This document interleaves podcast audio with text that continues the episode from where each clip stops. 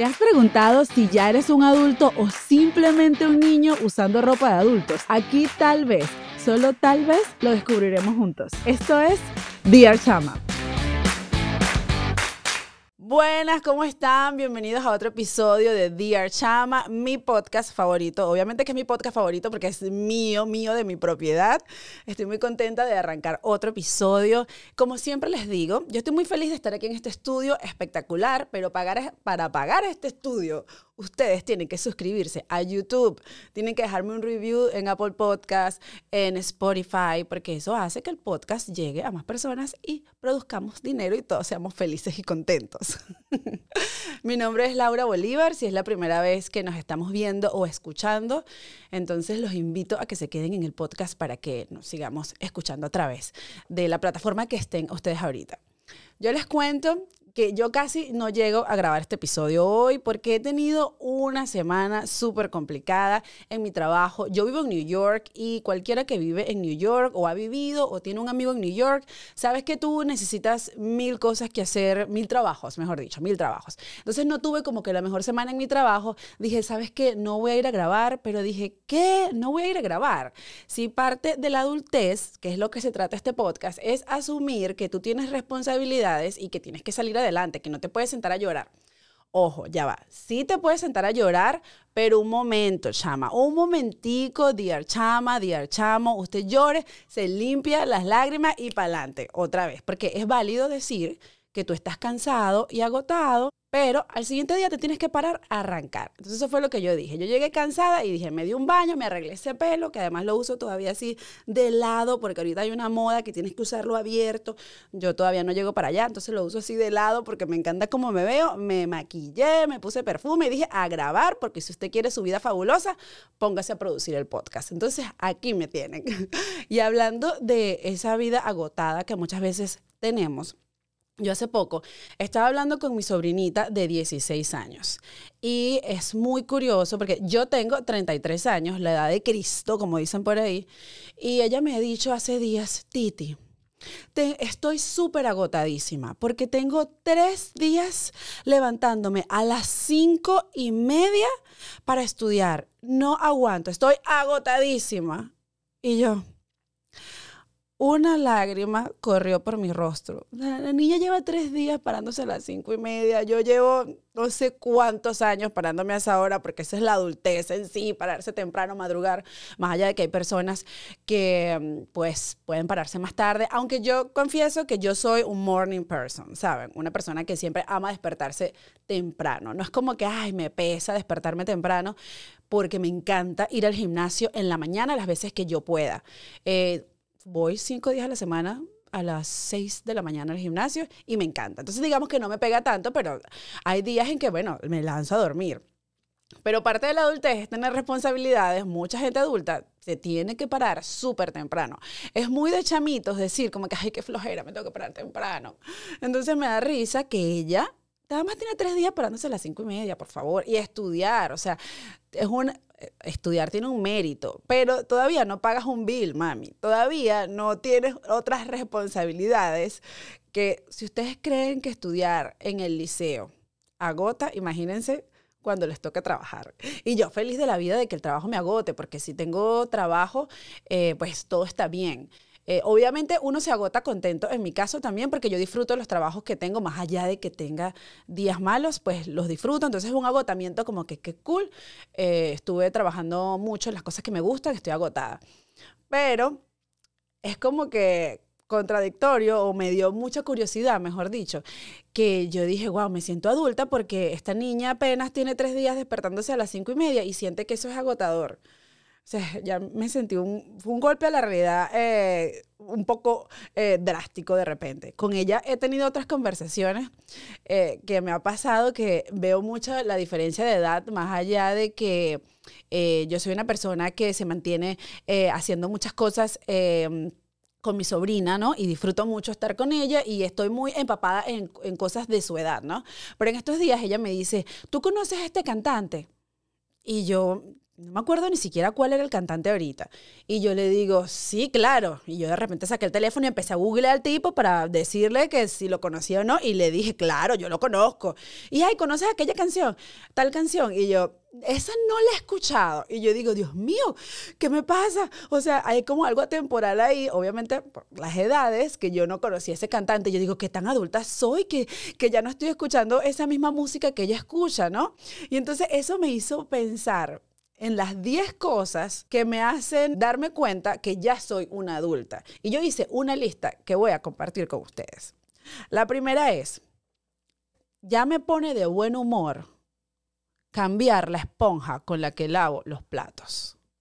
O sea, ¿cómo es posible que uno sienta una, una emoción tan grande cuando uno compra una esponja nueva? para fregar los platos. O sea, tú dices, pero una esponja. La gente que todavía es chiquita no anda fregando platos. No anda dándose cuenta que si esta esponja es mejor. No, porque esta me va a rayar el sartén. O sea, la gente chamita no anda pendiente de esas cosas. Entonces, como adulta, yo veo la esponja toda así como que le están saliendo los pelos y yo digo, no, esto hay que cambiarlo, necesito una esponja nueva.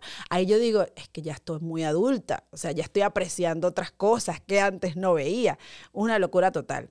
En la número dos, me di cuenta cosas que antes no hacía y que ahora sí, es decir, frases como, todo es dinero, dinero y dinero. O sea, cuando ya tú empiezas a decir esas cosas es porque ya estás un adulto, porque ya tienes deudas. Tú andas así como que no, es que todo es dinero, la plata no me alcanza. Los chamitos no andan pendientes de eso. Es más, el joven gasta sin pensar en cuánto cuestan las cosas. Claro, porque tus papás te mantienen.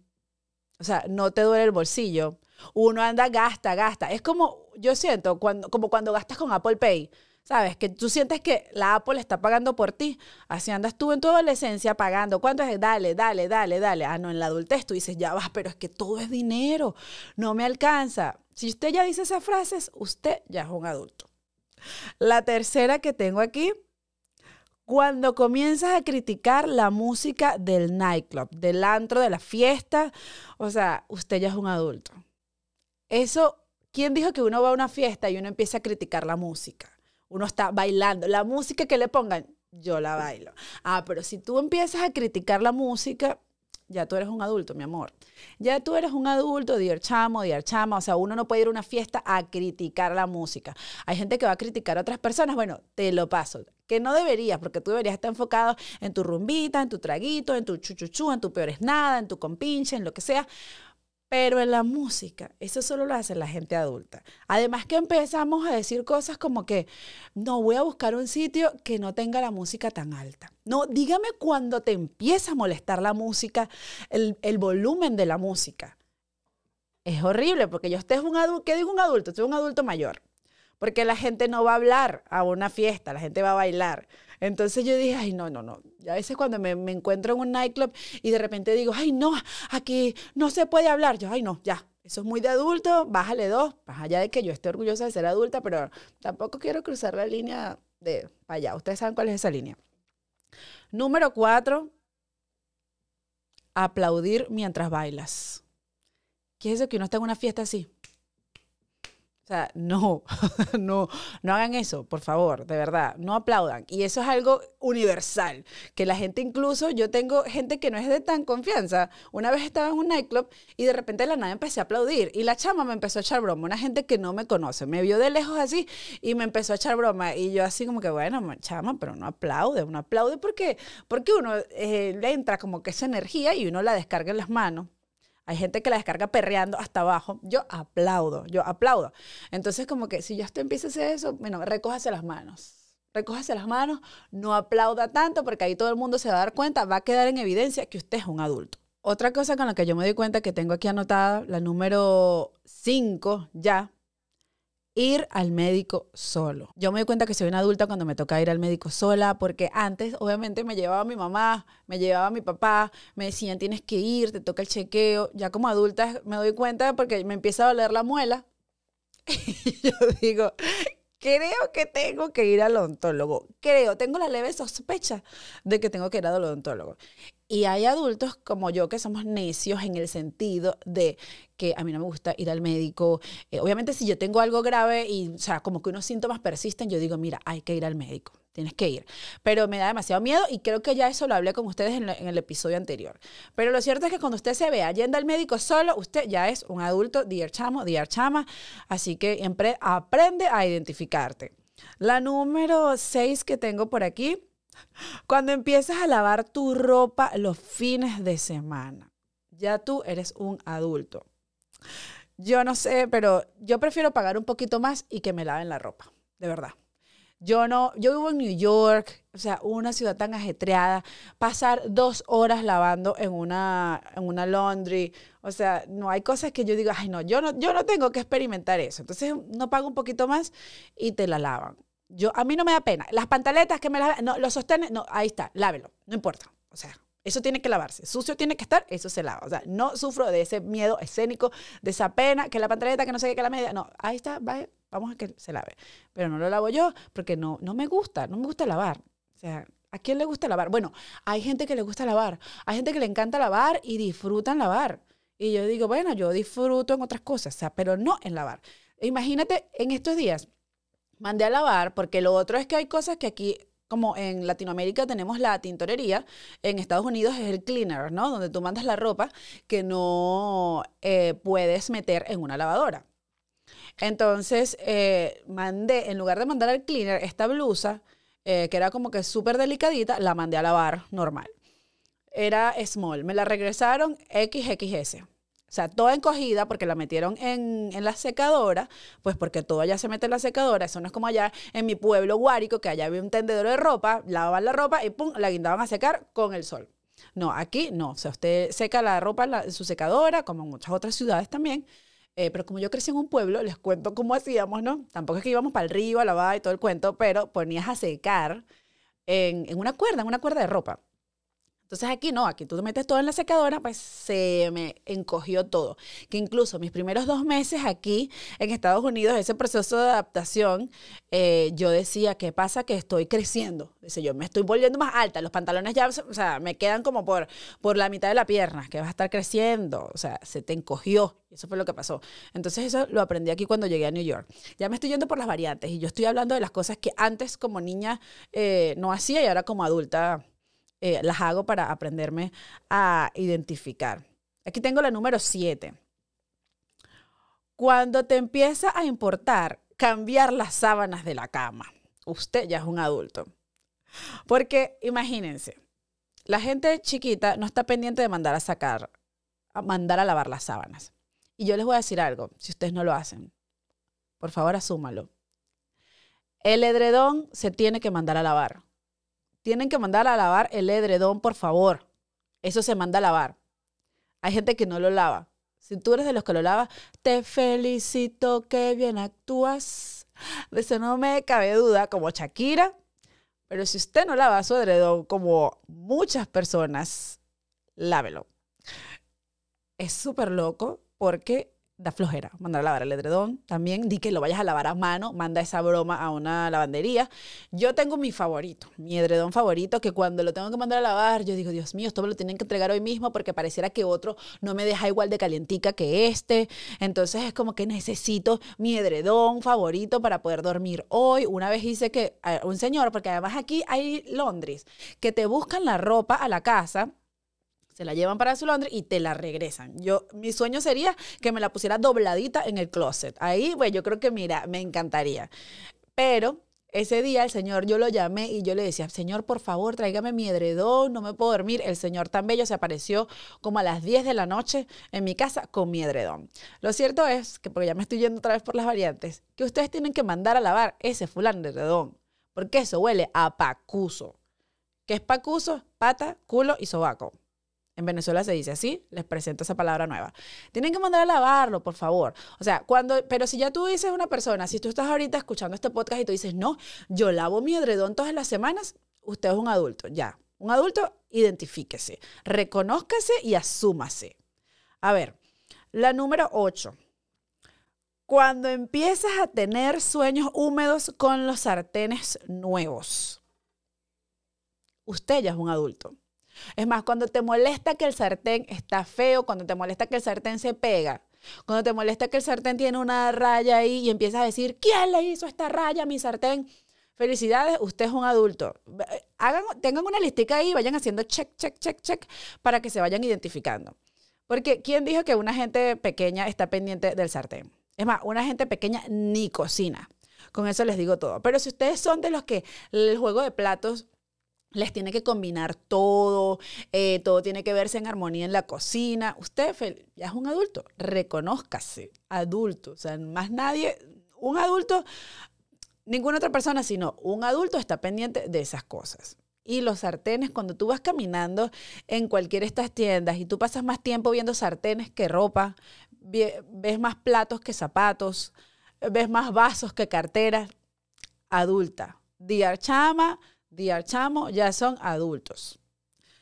La número nueve, esta la he usado yo, cuando comienzas a usar frases como en mi época. Porque en mi época las cosas eran distintas. Adulta adulta completamente, una gente centrada, una gente que ya se pone de ejemplo ante otras eh, personas. Una gente que dice, no, porque además porque lo dices como angustiada, porque empiezas a comparar. Cuando tú estás viendo que hay unos chamitos haciendo algo, tú dices cosas como que no, en mi época no era así. En mi época se escuchaba música de la buena. En mi época respetábamos a los papás. Un adulto ya usted es un adulto, de verdad. Porque la gente, o sea, un chamito no anda sabiendo en qué época está. O sea, que, en mi época, es tu época siempre, ¿sabes? Entonces, si tú usas mucho esa, si la usas normal, eres un adulto. Si la usas demasiado, eres un adulto mayor. Así que evalúate y ve cómo quieres ser identificado. A ver, cuando ves, esta es la última, es la número 10 y tengo cuando comienzas a ver el peligro donde no lo veías antes. Los chamitos no ven peligro en nada. Como adulta, tú empiezas a decir, ya va, eh, yo no debería hacer eso, qué peligro eso, quién va a estar ahí, tranquen la puerta, eh, quién es esa persona que está mirando para la casa, eh, regresense temprano o vamos a regresarnos temprano, a qué sitio vamos, dónde queda, cómo se llega a ese sitio, cómo nos vamos a regresar, porque empiezas a pensar en consecuencias entonces es como que, como eres chamito, no, no pienses en esas cosas. A mí me ha pasado incluso con los parques eh, de aventura también, de montañas rusas y esas cosas. Como que cuando estaba más chamita yo me lanzaba de cualquier cuerda que me guindaran, eh, o sea, las cosas más extremas. Ahora de adulta es como empiezo a pensar, ¿Y si se le cae un tornillo a esa máquina? ¿Y si se me afloja el seatbelt, el cinturón de la máquina? ¿Y si me esnuco? Porque una vez me estaba montada con mi sobrina en, un parque súper grande, Six Flags, estaba en Six Flags. Y de repente la cabeza como que me quedó guindada en el aire y yo no, las manos no me llegaban a la cabeza. Entonces yo no me podía echar la cabeza para atrás. Y yo iba en el ride así súper con la adrenalina millón, pegando gritos y yo sentía que la cabeza se me iba, o sea, la tenía como que tensa. Cuando eso se paró, yo dije, Dios mío, casi me esnuco. Entonces ahora veo las, montañas rusas como que no, déjame ver si ahí no me puedes nucar y me monto, ¿no? Entonces cuando comienzas a ver las cosas así, usted ya es una adulta pero graduadísima, cuando empiezas a ver el riesgo que tienen las cosas. Y todas estas cosas no creo que tengan que ver con, como que con vejez, con la edad, para nada. Yo creo que van de la mano con la personalidad y de cómo tú empiezas a ver la vida con más responsabilidad y de cosas que tienes que estar pendiente pues, y de cosas que te tienes que encargar. Yo a veces no tengo ni la mínima idea de lo que estoy haciendo como adulta, pero me mantengo haciéndolo porque lo importante es que te mantengas haciéndolo, no es que te quedes estancado, no es que te quedes comparándote con algo, no es que te quedes llorando ahí, como te dije al principio, está bien llorar, pero no que te quedes ahí 10.000 años a llorar. Mantente, mantente, o sea, hiciste algo, no sé qué, bueno, arranco mañana otra vez. Ya espero que con estas 10 cosas que te di en mi lista de cómo me empecé a identificar como adulta, tú puedas eh, ver la tuya. O sea, empieza a hacer tu checklist, a ver cuántas tienes de esta. Cuéntame en los comentarios y dime qué tan adulta del 1 al 10 de estas, qué tan adulta ya eres o adulto ya eres. Así que muchas gracias por llegar hasta esta parte del episodio. Llegamos al final de Dear Chama, así que nos vemos en el próximo. muy pendientes, comenten aquí, compartan esto en Instagram, en Facebook, en el grupo de WhatsApp de tu tía, de tu mamá, de tu abuela, de tu novio, de tu novia, de tu peor es nada, de todo el mundo. Comparta el podcast, por favor. Chao. ¿Te has preguntado si ya eres un adulto o simplemente un niño usando ropa de adultos? Aquí tal vez, solo tal vez, lo descubriremos juntos. Esto es Dear Chama.